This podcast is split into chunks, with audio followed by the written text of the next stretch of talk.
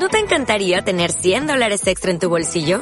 Haz que un experto bilingüe de TurboTax declare tus impuestos para el 31 de marzo y obtén 100 dólares de vuelta al instante. Porque no importa cuáles hayan sido tus logros del año pasado, TurboTax hace que cuenten. Obtén 100 dólares de vuelta y tus impuestos con 100% de precisión. Solo con Intuit TurboTax. Debes declarar para el 31 de marzo. Crédito solo aplicable al costo de la presentación federal con TurboTax Full Service. Oferta sujeta a cambios o cancelación en cualquier momento.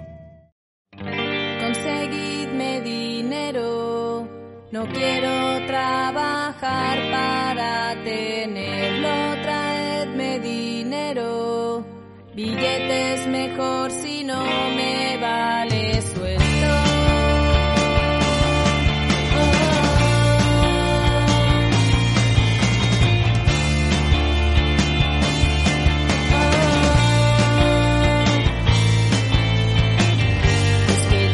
Bienvenidos a las invitadas. En este episodio vamos a hablar de poesía y dinero. Eh, queremos agradecer primero a Rodrigo Santa Cruz, que es nuestro productor y también él produce otros podcasts. Lo pueden encontrar en Instagram como arroba roy.poirot. Nuestro Instagram es las.invitadas. No tenemos Facebook, creo que somos realmente muy millennials.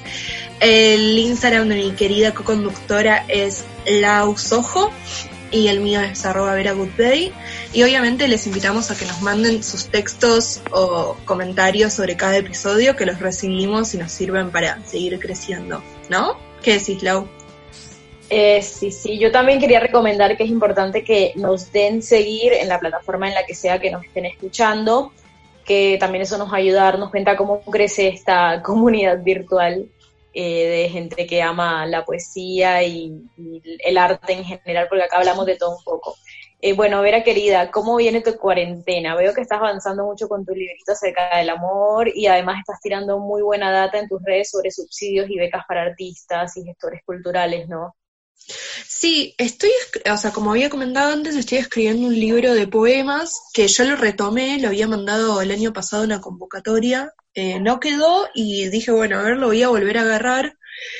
Y cada día estoy como escribiendo alguna idea o algo que se me ocurre. Sí, ¿y qué estás leyendo?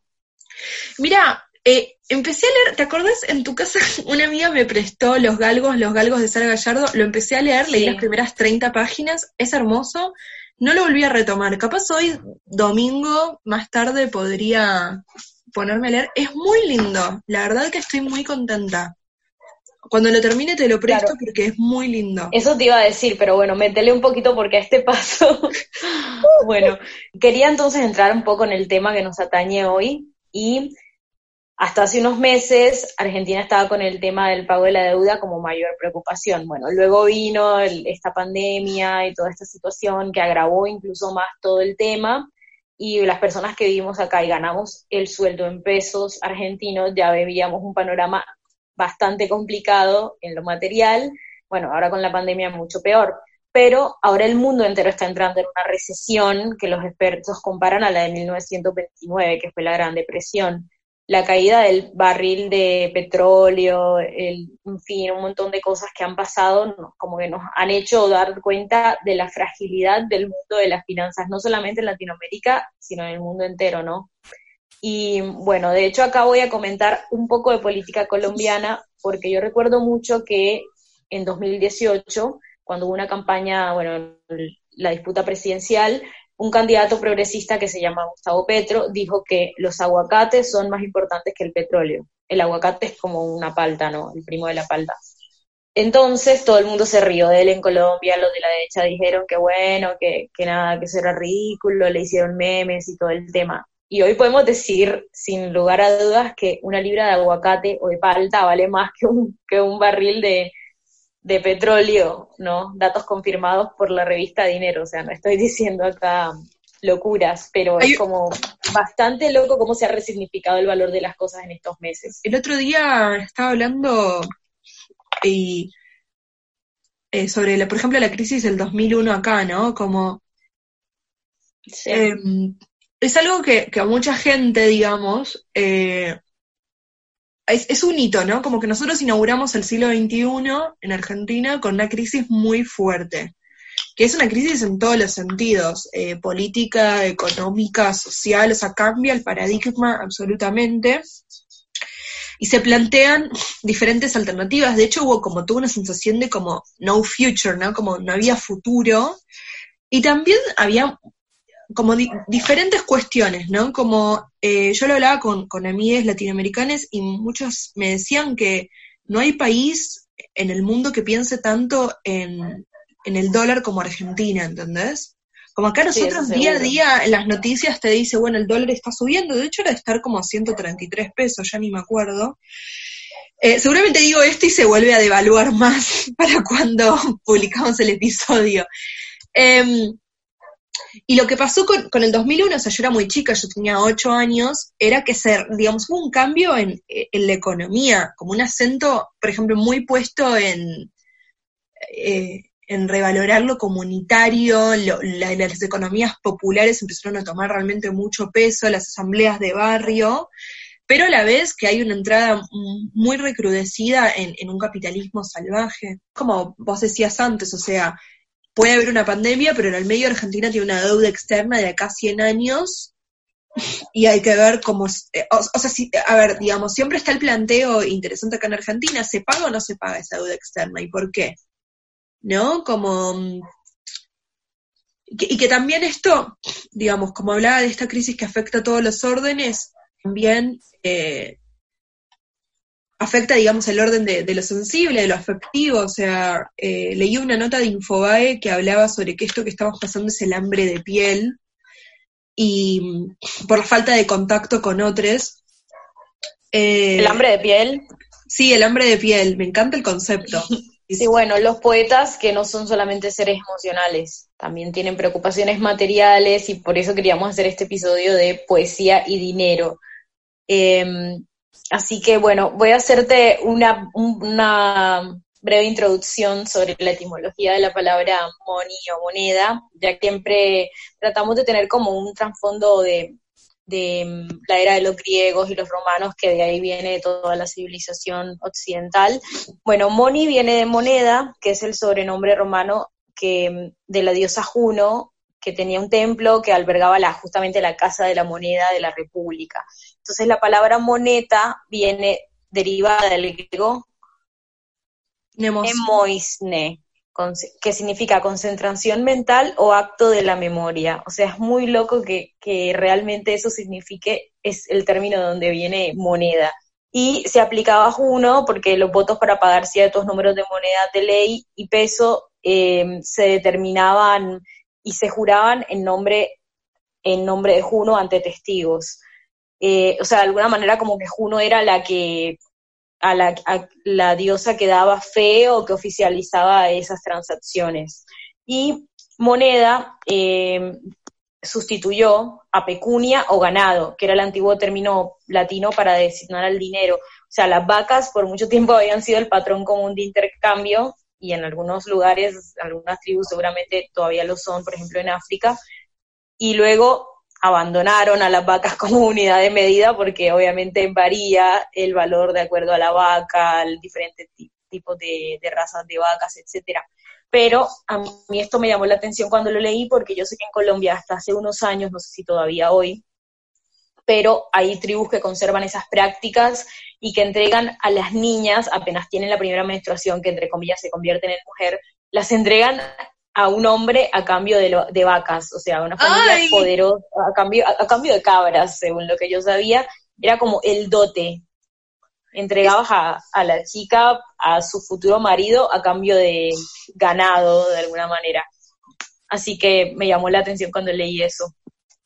Bueno, ahora entrando un poco al tema de poetas y dinero precisamente, como habíamos dicho antes, teníamos un estereotipo de que el poeta es alguien que generalmente no tiene plata, la gente tiene eso en mente, y que vive como en una nube. Pero eh, acá tenemos dos ejemplos de poetas que sí le dan muchísima entidad al dinero. Vicente Luis una vez dijo en una entrevista al gran poeta cordobés que hemos comentado ampliamente en otros episodios, dijo, no hay nada más espiritual que el dinero te garpa tu tiempo y tu vida para crear lo que vos elijas. ¿No? Lo amamos. Es, Muy real. A mí es, esa frase me hace acordar esto que comentábamos, eh, de que Marx decía que todos los sólidos se desvanecen en el aire. Como que la plata está, pero después ya no está, ¿entendés? Porque le intercambiaste por algo y ya está, se perdió. Y eso que parecía tan sólido va perdiendo su materialidad. Se va, chao. Claro. Y hablando, hablando de algo que es así etéreo, Wallace Stevens, otro poeta, bueno, anglosajón, decía que money is a kind of poetry. El dinero es una forma de poesía. Genial. Bueno, Em, para mí lo que ambos, a lo que ambos poetas se refieren con esos versos justamente es que a priori parece, parece exagerado, em, pero es real que la plata muchas veces te permite alcanzar una libertad individual. O sea, muchas veces la poesía se la relaciona con la libertad, con lo que, con lo que es como una esencia de lo real o algo así, y el dinero de alguna manera te da esa libertad, como, como lo dicen ellos. ¿No? Sí, totalmente. A mí Virginia me- Woolf también lo mencionaba, ¿no? Totalmente. Vi- Virginia tiene esta frase famosísima que es una mujer para poder escribir necesita dinero y un cuarto propio. Y, a ver, digamos, a lo largo de la historia las mujeres siempre se nos paga menos, eh, bueno, mujeres, trans, eh, o sea, todo, digamos, el espectro, el espectro que, de identidades que no son varones cis, digamos, siempre se nos paga menos, siempre eh, tenemos que pelear muchísimo nuestra posición de, de poder, de trabajo. Y a mí me gustó mucho este ensayo porque es em, de 1929, ¿no? Como súper actual. Una habitación propia.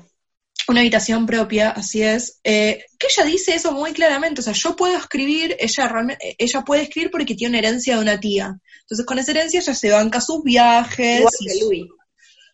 ¿Qué?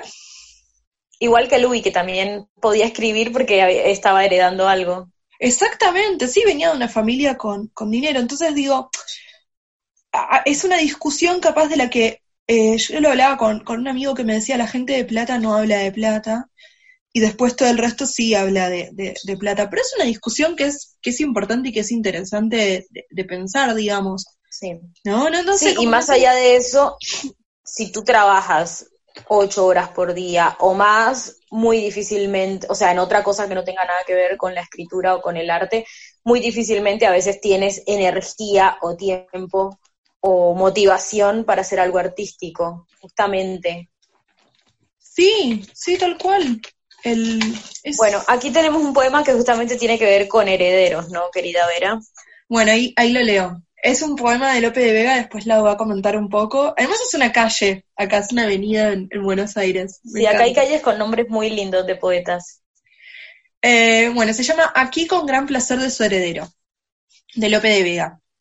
Nunca pensó llegar al fin postrero, punto fatal del que a la vida nace, mas ya las esperanzas satisface que largos años le negó primero.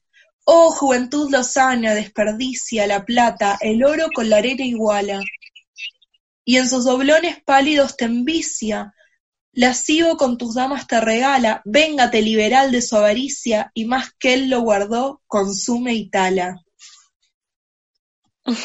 Me encantó porque es muy rebelde, o sea, Lope de Vega fue un gran dramaturgo del siglo de oro español, uno de los autores más prolíficos de la historia por la cantidad de obras que escribió, y era un rival declarado de Miguel de Cervantes, eh, dato de color. También fue alguien que, en el- igual que en el caso de Lord Byron, tuvo una vida bastante desordenada, era libertino, mujeriego, bueno, así lo describían en su época las personas que, que no lo querían, pero él también tenía un humor mordaz, entonces todo eso lo traslada a su obra y aquí se evidencia bastante, en este poema vemos el caso de un heredero que eh, despilfarra el dinero que le dejaron, que probablemente fue su padre, su abuelo, ahí no dice quién fue el, el que le dejó el dinero, pero seguramente eh, lo que sí está claro es que era una persona tacaña y avara, y entonces él lo que hace es gozar la fortuna que el otro estuvo atesorando durante mucho tiempo. Eh, en este poema vemos que todo rima, porque recordemos que por esos tiempos era indispensable que la poesía rimara, o sea, para que algo sea un poema tenía que cada verso tener una rima eh, más, más adelante. pero eso fue un requerimiento que sabemos que luego cayó con siglos más tarde con poetas como Walt Whitman, que no consideraban que lo poético radicara en, esa habilidad para rimar, sino en el sentido general de, lo que se escribió, ¿no? Total. Nada más lo, que me gusta es eh, como tiene como un carácter de sentencia este poema.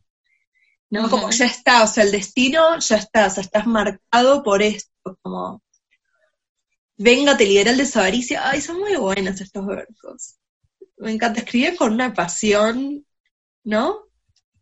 Claro, y eso es algo que se escribió hace como cinco siglos, así que como te dije, bastante irreverente. Bueno, acá hay otro español, eh, Rafael de León, y este poema se llama Masazo. Bueno, lo voy a leer ahora. Por favor.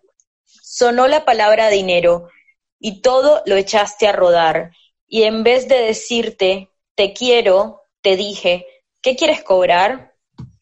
Y me valoraste las rosas poniéndole precio al jardín, y fueron tomando las cosas un tono metálico y ruin.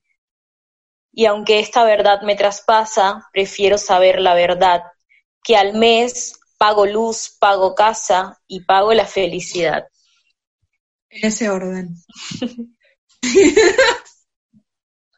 Este, eh, este poema también está muy a tono con el de Lope de Vega, por eso me gustó ahí que quedaran juntitos, porque de algún modo se burla de cómo el dinero corrompe los sentimientos o los vínculos entre las personas a causa de la ambición. A ver, o sea, ¿quién no se ha peleado con un amigo o con un familiar por plata? O sea, lamentablemente es algo que sucede, y sucede desde siempre. Otra cosa que retrata este Rafael de León es el papel del hombre como proveedor del hogar y de la mujer como una especie de beneficiaria, como alguien que no genera dinero porque seguro que no trabaja, o sea, porque en esa época no se permitía. Eh, bueno, este escritor nació en 1908, por cierto, para que vean más o menos el contexto de comienzo del siglo XX, en la época en la que él escribió esto.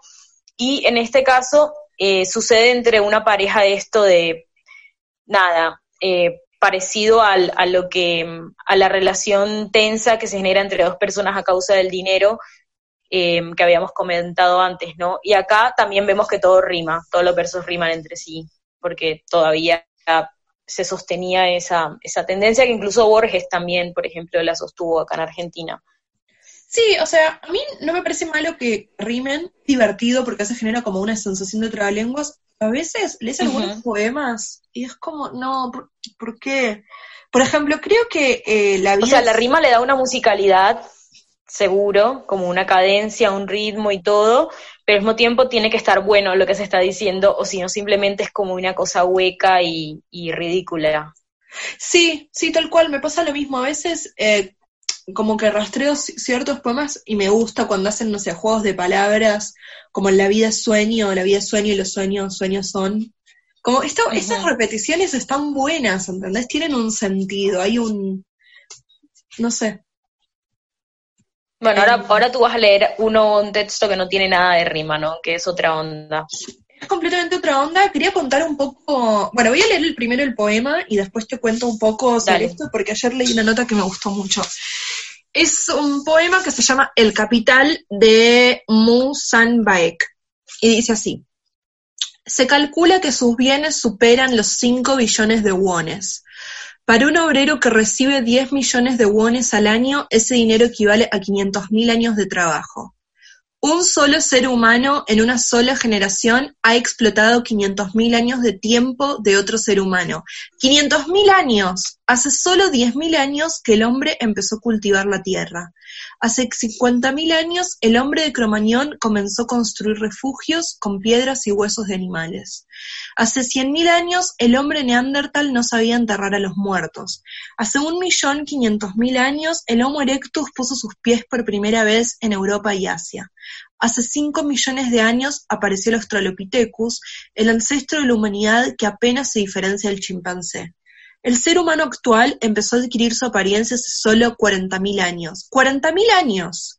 Tenemos que corroborar sin lugar a dudas que nuestra lucha no es el dinero ni el tiempo falseado por el dinero, sino la recuperación del tiempo humano, el tiempo de la vida. Tenemos que luchar también contra nuestra propia vida.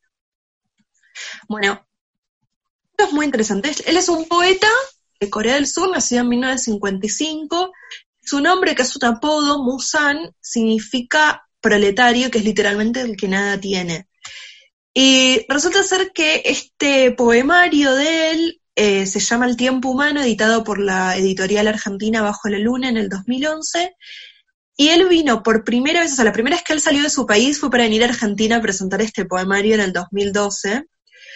Le hicieron, le hicieron como una, una entrevista muy linda en página 12 y dice, desde un principio, la poesía nunca fue mía, sino que solo fue un instrumento para que se expresase el mundo. Por eso, quizás, yo no soy el que escribe poesía, sino que es la poesía la que me escribe a mí. Yo soy un poeta marginal. Mi pensamiento mora en los márgenes de todas las formas y lenguajes del poder, lejos de todos los centros. No sé, me, me encanta, me parece como que tiene algo muy eh, como a la vez muy puro y muy combativo, no sé qué decís vos. Sí, bueno, me parece un texto muy marxista, obviamente. Te habla de la plusvalía, que es esa diferencia entre lo que se le paga al obrero y todo el dinero que amasa al, capitalismo, al capitalista gracias al trabajo, de, el trabajo duro del obrero. Acá vemos también como una poesía narrativa, histórica, también si se quiere, y y eso también me, parece interesante. Además que sabemos que Corea del Sur es uno de los países donde hay un capitalismo más salvaje de, todo el mundo, ¿no? Tal cual. Y además lo que me gusta es que él se reivindica primero como proletario, como obrero, y después como poeta. Como que él dice, y bueno, como que él se siente más instrumento de, de su propia obra, eso me encanta. No suele pasar, ¿viste? Siempre se antepone capaz el ego o el nombre antes que... Claro. Bueno, ahora vamos con una gran poeta norteamericana que es de nuestras favoritas, o por lo menos de las mías, em, Dorothy Parker, que ya la hemos leído en, en, episodio, en el episodio anterior, por lo menos de, no, no el anterior, el episodio sobre poesía y celos, que creo que fue el episodio 5. Bueno, este poema es muy corto, que se llama Epitaph for a very rich man, epitafio para un hombre muy rico. Él tenía lo mejor, y nada de eso era demasiado bueno. Ninguna barrera podía atraparlo, sin seguir sus términos. Él descansa abajo, protegido por madera de ciprés, y entretiene a los gusanos más exclusivos. a mí eh, me causó mucha gracia cuando leí el poema de entrada, porque vemos como un tópico recurrente en toda la obra de Dorothy Parker, tanto como periodista, como narradora o como poeta, que es la opulencia y la superficialidad de muchos miembros de la clase alta. Y en este poema, que es cortísimo, ella se burla de que al rico le espera el mismo destino que al pobre, que no se va a llevar todo ese dinero a la tumba, como pensaban los egipcios, eh, para la otra vida, y que por más que él piense que todo en su vida va a ser más exclusivo, es como que se lo van a comer los mismos gusanos, ¿no? que, a todos nosotros. Em, yo estos poemas de ella eh, los, los, veo que son como cortitos, ácidos, son como una cápsula de cianuro, la verdad, genial. La verdad que sí, y además lo, lo, lo, que me gusta es como este contraste entre vida y muerte, ¿no? Como que en la vida puedes escapar de un montón de situaciones, pero la muerte genera una situación de, igualdad, si se quiere. Tono, digo, sí, la muerte es súper democrática. Capaz es más como socialista porque es para todos lo mismo. Pero, em, claro, sí, genera una situación en la cual ya está, no hay escapada, no hay, no hay manera de escapar. En cambio, lo que es interesante del, del, sujeto al que se refiere acá Dorothy Parker es que es alguien que vivía escapándose de todo. Y acá no. Es alguien que vive en otra, en una burbuja, en una esfera, donde todo es exclusivo. Tal cual, tal cual. Bueno, ahora vamos a hacer como nuestro típico cortecito musical con un fragmento de una canción que se llama Money de The Drums.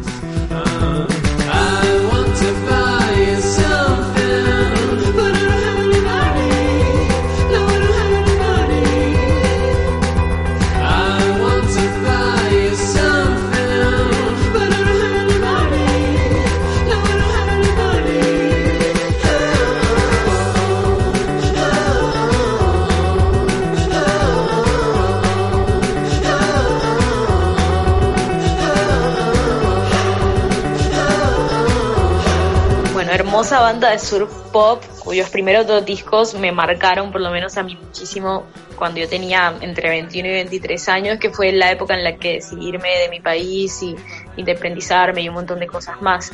Yo los vi dos veces acá en Argentina y me transmitieron como una onda muy, como muy amorosa. La primera de las veces que los vi en vivo fue en un Pepsi Music en 2012 y creo que fue el primer recital internacional al que asistí acá en Argentina me acuerdo que empezó a llover súper fuerte y el vocalista de la banda, Jonathan, en vez de quedarse cantando bajo la parte techada de la tarima, dijo, ustedes se mojan por escucharme, yo me tengo que mojar con ustedes. Y salió a cantar ahí bien cerquita de las primeras filas y se empapó todo y yo tenía miedo de que se le tocutara o algo así con el micrófono y bueno, no sé, como que me pareció un lindo gesto.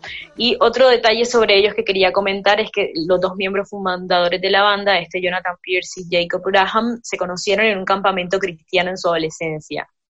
Y ahí fue cuando, nada, se sinceraron, supieron que eran homosexuales y fue la primera vez que pudieron ser ellos mismos y así nació la banda. Era como el nacimiento menos, menos esperado para una agrupación de este estilo, ¿no?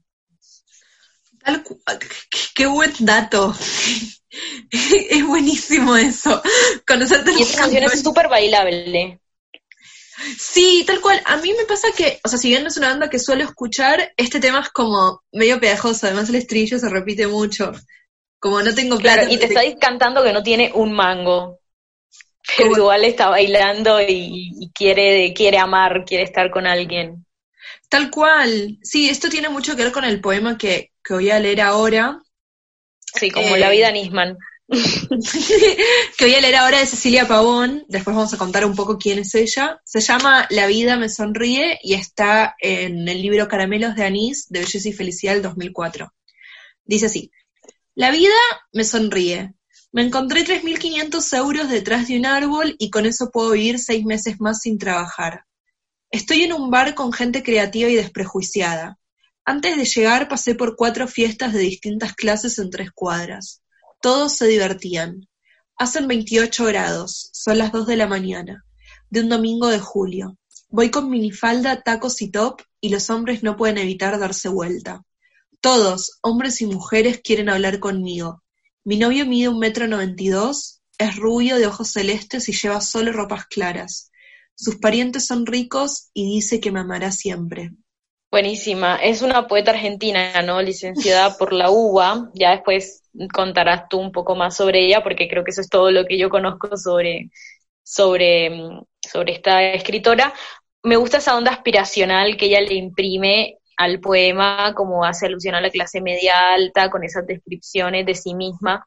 También me recuerda a la protagonista de Clueless, una peli de los 90, ah, que acá se tituló como Ni idea, el nombre de la peli. Y asimismo, eh, la siento como, siento en ella como una influencia de Dorothy Parker, ¿no? Como la, la fantasía de vivir de arriba, de la que hablan también los puncetes en la canción que abre este episodio. Y también está la idea de la gente artística como parásitos que viven de fiesta en fiesta, y mm, que tiene que ver con, no sé, por ejemplo, lo que hablábamos en el episodio sobre, sobre alcohol, que, que tú no, por ejemplo, tú Vera nos contaste que no tomas alcohol y como que la gente se sorprende cuando tú cuentas eso porque cuando ven a alguien que es gestor cultural, poeta, lo que sea, esperan que tenga un estilo de vida así como de vagancia y de, y de joda, por decir así, ¿no? Tal cual. Bueno, quería contar un poco sobre, sobre Cecilia Pavón ella sí es una poeta argentina, también traduce, tiene muchísimas traducciones muy buenas. Em, y en las fines de los 90, con Fernanda Laguna, que también es otra poeta argentina que recomendamos, ya vamos a leer algo de Fernanda, em, crean Belleza y Felicidad, que era una galería de arte, y hace un par de años se convirtió en un proyecto más comunitario en Villa Fiorito, de hecho también están recibiendo donaciones en estos días, trabajan con la gente del barrio. Em, y, eran, y, eran y, estos dos conceptos, digamos, belleza y felicidad, son como muy de, cierto momento acá de Argentina en los 90 para mí, como en medio muy de... aspiracional. No sé si solamente aspiracional, sino como una cuestión, Lau, de que los 90 acá, o sea, se estaba pudriendo todo, o sea, para que todo devenga en el caos después del 2001, había una precarización laboral muy grande y demás, pero sin embargo, ellas tenían muchas ganas de seguir haciendo cosas, ¿no? Como sacar, eh, creo que Cerati tiene una frase que dice algo así como sacar belleza de este caos es virtud. Hay algo... Sí hay algo así para mí, como en medio de un momento realmente muy complejo, ellas deciden montar esta galería, invitaban a sus amigas, se leían poemas, exhibían obras. Y, la obra de Cecilia Pavón tiene todo esto constantemente, como que hay un, un lírico en, su obra que como que para mí va como atravesando la ciudad en busca de diferentes experiencias, como Sí, como buscando para mí como, no sé, las últimas luces de una fiesta, ¿entendés? Una cosa así. Así que, nada. A mí, a mí me gusta, digamos. Sí, muy bueno. Yo conocía Belleza y Felicidad y la obra de Laguna, pero no, no conocía mucho a Pavón, así que está buenísimo para chusmearla un poco en estos días. Re, súper recomendada. Este, y, bueno, y otra, y otra cosa que encontré así buscando poemas de, poesía y dinero, es algo muy loco, después si a alguien le interesa podemos pasar el, el, PDF. Eh, Mara Pedrasoli trabajaba en una empleada del Ministerio de Economía hace bastantes años, en el 2013, y sacó un libro eh, como diferentes fragmentos que ella vivía como trabajadora en el ministerio en esos años. Y eh, resalté dos fragmentos que me gustaron mucho. Por ejemplo, en una, parte dice, yo estudié economía porque en mi familia no había plata. Como, increíble. Y después, eh, acá cita César Aira, que me encanta, es un gran escritor argentino, y dice, la economía tiene su lenguaje propio, como en las familias que se inventan palabras. Escuchar a dos personas hablando de la base monetaria fuera del ministerio solo me pasó en un libro de Aira. Aira dijo una cosa muy bonita que el dinero es como los libros. El dinero es una representación de las cosas que nos gustaría comprar con él y las novelas son representaciones de las vidas que nos gustaría vivir. Adentro en la casa el tema está medio desenfocado y el piso frío de la oficina y el tema todavía desenfocado. Sí. Muy bueno porque, como bien dices, que una empleada de un ministerio como por ejemplo el Ministerio de Economía, saque un libro de poemas donde habla de cosas oficinescas, o sea, yo también estuve chusmeando el PDF que me pasaste y que si quieren lo ponemos en la descripción del episodio para que ustedes también lo puedan bajar, eh, y que cita también a Ira, a Ira, no sé cómo se pronuncia, para hablar del dinero, como también, como había dicho antes, algo aspiracional, como si el dinero fuese una pócima que te cambia nuestra naturaleza para elevarnos por encima de los demás. Y y por, un, por otro lado siento que eso es algo que se rompió con nuestra generación, con los millennials, porque eh, estamos siendo en general más pobres que nuestros padres, o por lo menos eso es lo que veo en mi caso y en el de mis amigos, que nuestros padres a nuestra edad ya se habían comprado una casa, pues estaban a punto de hacerlo, y como que se complicó eso del ascenso social y comprar, por ejemplo, una casa parece una fantasía, y ya casi nadie lo tiene entre sus planes, ¿no?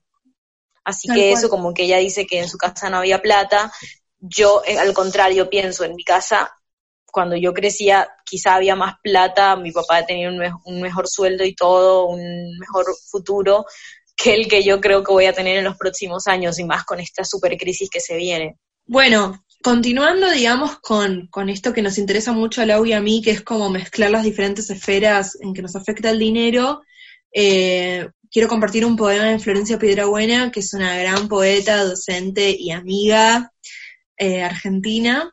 Eh, y es este poema Economía Efectiva, todavía está inédito, así que las editoriales tendrían que apurar a editarla. Así que nada, la escuchamos que me parece genial. Economía afectiva. Nací con Alfonsín, mi primer recuerdo de la infancia fue aprender a no pedir demasiado porque había poco y cada juego era un tesoro. Nosotros, ahora que lo tenemos todo, no nos animamos a triunfar, a hacer acuerdos, a repartir estas riquezas. Pasé festejos de fin de año en el patio siendo niña, diciembres sin vacaciones, sabiendo que al menos comida no iba a faltar pero la gaseosa era un privilegio y aprendí el reemplazo. Nosotros, ahora que lo tenemos todo, no podemos bebernos ni a sorbos, ¿sabes? La de crisis económicas que pasé. Mi educación afectiva estuvo marcada por la incertidumbre. Me acostumbré a la modestia, a siempre guardarme algo. Tu loca manera de dosificarme no me es extraña. Veo lo inaccesible como un desafío de clase. Tu manera de amar me hace a mí lo que el campo pretende de la clase trabajadora. Sacrificio, poca conciencia, una miseria de la que pueda ser alarde. Nos distancian más factores de los que nos unen. Te crees con el derecho de habitarme y que sea siempre productiva, que lo de todo, que no pida nada. Mi cuerpo también es tu territorio de conquista. ¿Sabes la de crisis económicas que pasé? Una constante en mi vida, hacer siempre reclamos, defender con uñas y dientes lo poco que me queda. Mi manera de amar es trabajadora y combativa, y si tu amor no es justo haré una huelga. Pasé toda la vida preparándome para este momento y voy por todo. No permitiré nunca que intentes ajustarme el afecto bajo las leyes del amor neoliberal. Si para regular este juego dispones de una mano invisible, yo dispondré de un puño alzado y veremos cómo se redistribuyen los recursos en esta pulseada de intereses. ¿Sabes la de crisis económicas que pasé? Trabajar por el deseo para mí es como trabajar por el pan. Y esto es cíclico, no lo olvides. Venceré. A mí este poema de Flor me gusta mucho porque tiene una frase que se repite a lo largo del poema, que es, ¿sabés la de crisis económicas que pasé? Como hay, hay un, como un remarcamiento muy fuerte en la experiencia propia como el hilo conductor del poema, ¿no? Como yo tengo una experiencia acumulada de histórica que modifica mi percepción de la realidad, ¿no? Como que no es que yo paso frente a la vida así sin nada, sino que hay una, como un sujeto muy marcado por las crisis económicas, por todo lo que implica una crisis, ¿no? Que era lo que hablábamos antes. No sé qué te parece a vos, Lau. Sí, bueno, me parece que es otro texto anticapitalista en este episodio y también, como bien dice, está buenísimo como un testimonio biográfico o incluso también generacional, ¿no? Porque ya habla de la gente que nació con Alfonsín, con la hiperinflación y que después tuvo que vivir encima el 2001 y ahora está viviendo otra vez otra hiperinflación y me parece que también es un manifiesto de protesta ante la desigualdad que se vive en tantos países de Latinoamérica. Y ella plantea una lucha de bandos, como así como Marx plantea que la historia de la humanidad es la lucha de las clases, ella hace alusión además a la mano invisible de Adam Smith, que es el economista que habla de la autorregulación de la oferta y la demanda y que está en contra de la intervención del Estado en la economía y es un pensador que le sirvió como base a un montón de gobiernos neoliberales. Entonces me gusta eso, mezcla entre lucha histórica em, casi marxista y su experiencia personal afectiva, porque ella también habla de, de, que no le gusta que, le, que alguien le escatime amor de manera injusta y que ella también lucha en contra de esa injusticia. Totalmente, totalmente, es una posición de lucha. Perdón, tenías más audios, ¿no, querida Vera? Para Tengo más audios. Sí, sí, sí, sí. Quería compartir otro, un poema de Zaira Nofal, que es una poeta tucumana que vive en Buenos Aires hace varios años. Este se llama, este poema se llama Lo que parece, va a salir este año en su nuevo libro por Hexagon Editoras y mm, es como más cotidiano que el de Flor. Va, más como que el de Flor para mí abarca toda una historia de, vida y el de Saiba un punto, como muy, un momento muy puntual. Anecdótico más. Exactamente. Yo no soy ninguna santa. Gasto de electricidad sin recaudo en la Argentina del 2019. Critico a las señoras del consorcio por el carré rubio ceniza y me lleno el pelo de aceites orgánicos para atravesar el palier con melena brillante quiero ser un león. O algún depredador respetable que un culto venere. Ansío el éxito con temor a los fieles que siempre demandan salvación. Salgo ambiciosa. Practico en el súper miradas de bestia. Pero llego a la caja, finjo recato y compro el pan dulce devaluado de fines de enero. Bueno, lo que me gusta de este poema de Sai eh, es que son como diferentes, como diferentes secuencias que le van pasando a medida que están en la cola del supermercado. O sea, me la puedo imaginar a ella en la cola del supermercado mirando a las vecinas de su barrio, eh, como y soñando, ¿no? Dice, quiero ser un león, algún depredador respetable, que un culto venere. Eh, como querer ser algo que, no se puede ser y, a la vez eh, el poema termina comprando un pan devaluado, un pan dulce devaluado de fines de enero. O sea, genial, es muy argentino esto, como que el pan dulce cuando lo compras en diciembre está carísimo, incomprable, y en enero baja tanto que es como se compra igual y se come igual y quedan ahí en el supermercado por siempre. Claro, o es la misma que yo hago, por ejemplo, que espero al verano para comprar ropa de invierno o viceversa, que imagino que no se hace solamente acá, sino también lo hacen en otros países, ¿no?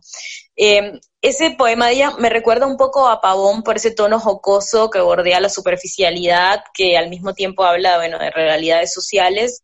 Yo creo que se puede decir que es un texto engendrado por la macrisis y que también es otro ejemplo aspiracional de alguien que quiere subir de clase social o aparentar un estatus mayor al que realmente tiene. Y mm, me recordó a una canción, hay una banda rosarina de los 70 que se llama Batallón Mermelada, y tiene una canción que se llama Si hay miseria que no se note. Eh, luego Borges usó esa frase como un subtítulo de un artículo que publicó en Clarín en marzo del 84 bajo el título la hipocresía argentina. Ahí Borges contaba algo que ocurrió en 1968 durante la dictadura militar. En el Campeonato Mundial de, Fútbol de, ese año, las autoridades distribuyeron ropa entre la población más pobre para que no se notase la miseria de Buenos Aires.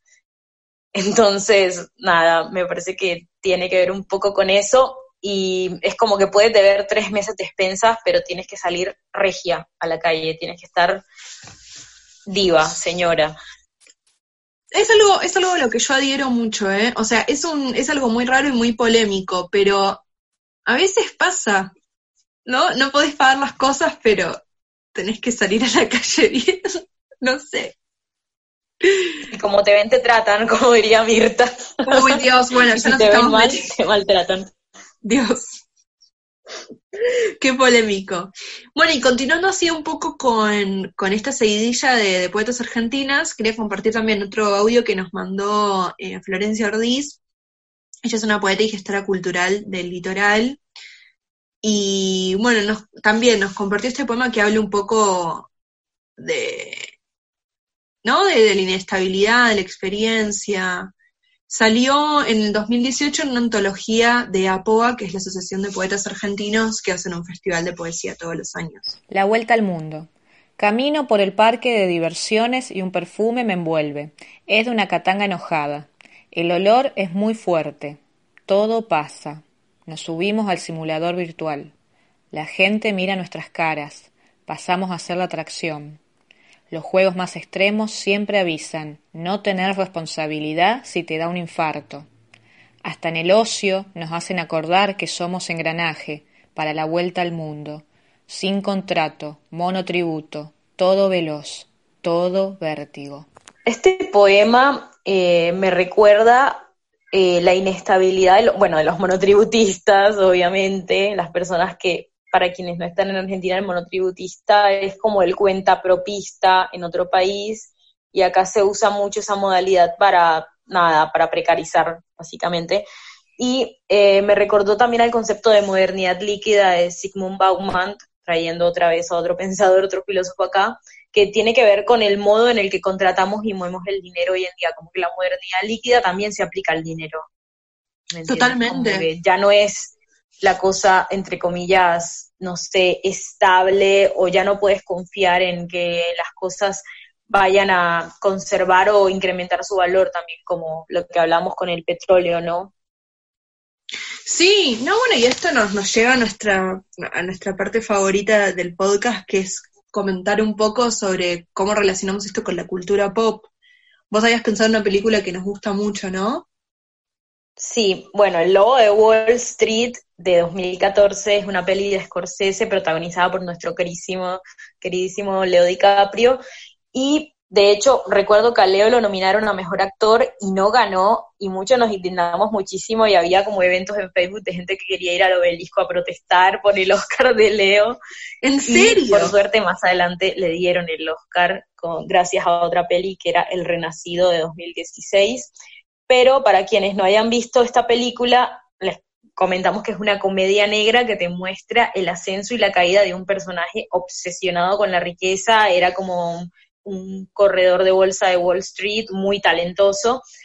Y yo recuerdo mucho, por ejemplo, una escena en la que le está aspirando cocaína del culo de una prostituta. Como que creo que ese guion tiene esas escenas súper fuertes, pero al mismo tiempo tiene reflexiones sobre cómo la ambición te puede se puede convertir como en, un vicio cegador y que te puede llevar a la ruina. Porque finalmente, spoiler alert, no le termina yendo muy bien al personaje. Sí, hay, hay una, hay una cosa también muy, muy fuerte que hace el capitalismo, como que es de generar estas estrellas en ascenso que parece que van a entender todo. Y es gente que, que, se quema, digamos, en el camino, ¿no? Em, en otra, en otra, en otra clave, yo estaba pensando en un capítulo de Friends, eh, donde Mónica, Ross y Chandler ganan más que Phoebe, Rachel y Joey, entonces van a un restaurante a comer y miran el menú y solamente pueden pagar las entradas, entonces dicen, bueno, tráeme una sopa, pero la sopa sin las galletitas, ¿cuánto sale? Como van recortando. Em, y también me acordaba mucho de una telenovela que yo veía cuando era realmente muy chica, que es Gasoleros, del 98. Em, Gasoleros es una telenovela como muy costumbrista de acá de Argentina, donde eh, Juan Leirado, que es el, protagonista, Panigasi, eh, tiene que como cambiar su, su laburo, se pone, él, era colectivo y tiene que ponerse a arreglar, se vuelve mecánico de, autos.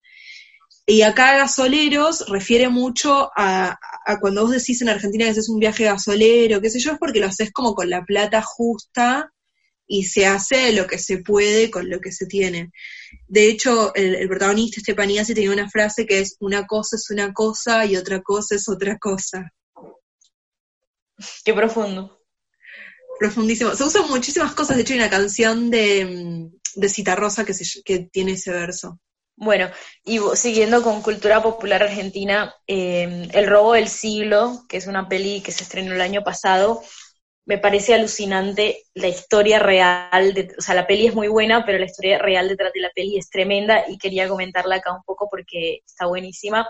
Es sobre unos ladrones que son súper carismáticos y que están representados en la película por Franchella y Peretti. La historia eh, es loca porque realmente quien diseñó el plan no era un criminal de mucha trayectoria, sino que era un tipo que era súper culto, que era un pintor, lector y todo.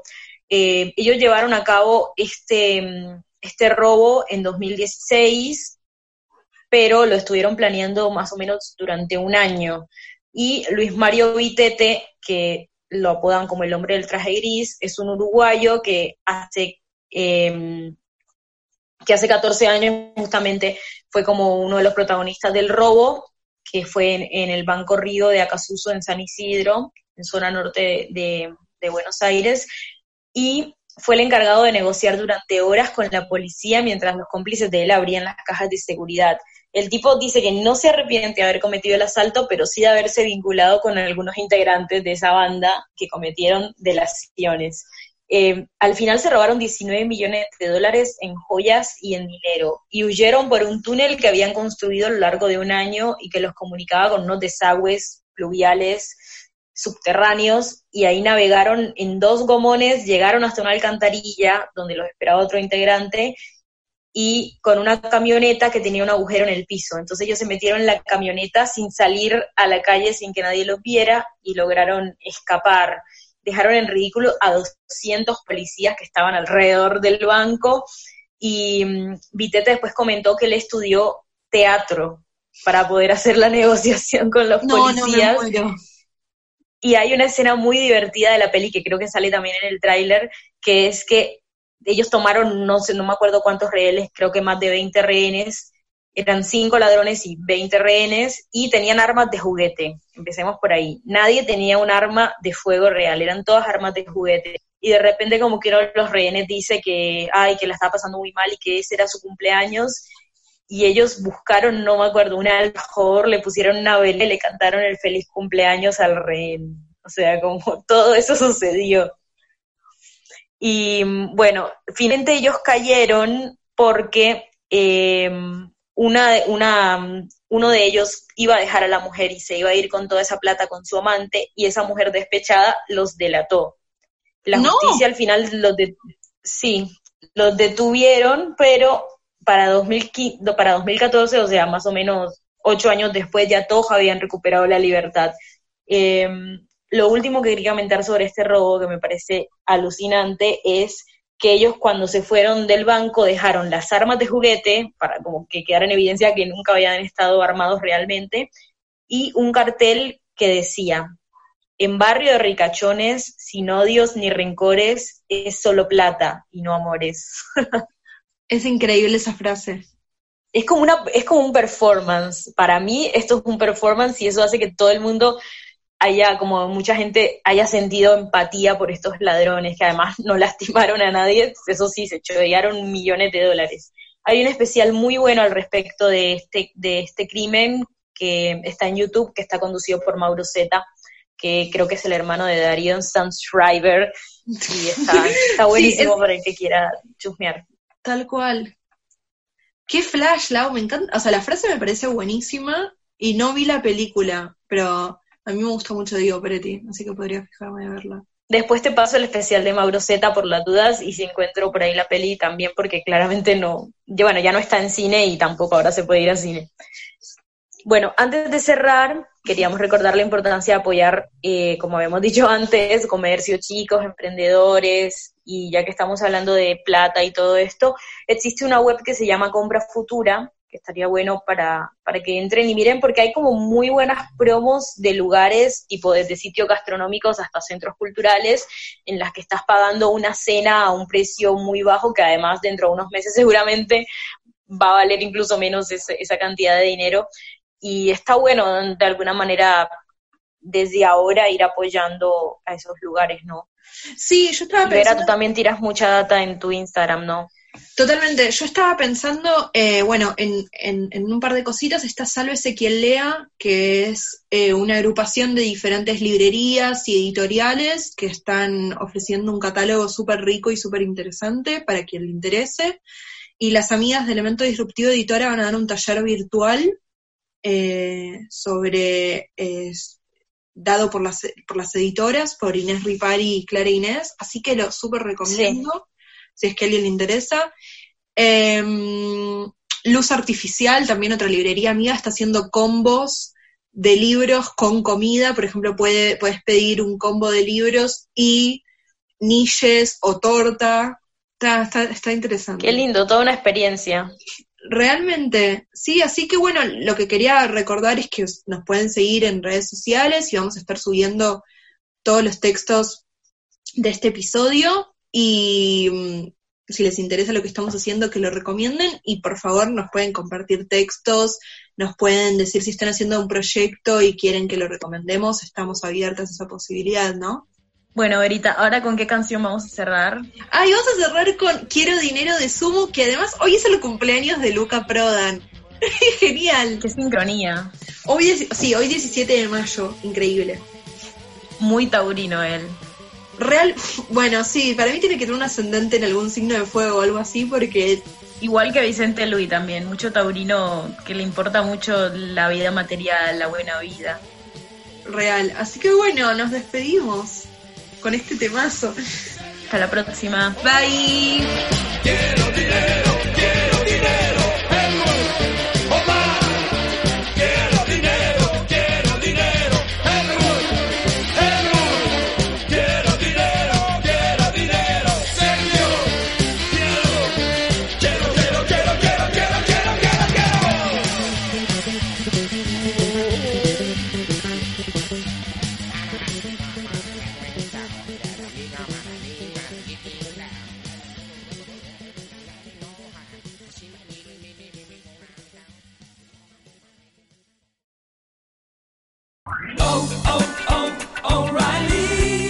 ¿Necesitas ayuda? En O'Reilly Auto Parts te ayudamos. ¿Necesitas algún consejo? Te aconsejamos. Nuestros profesionales en autopartes están siempre disponibles para ayudarte a encontrar lo que necesites. Excelente servicio al cliente es solo una de las ventajas que ofrece O'Reilly Auto Parts. Los profesionales en autopartes. Oh, oh, oh, O'Reilly Auto Parts.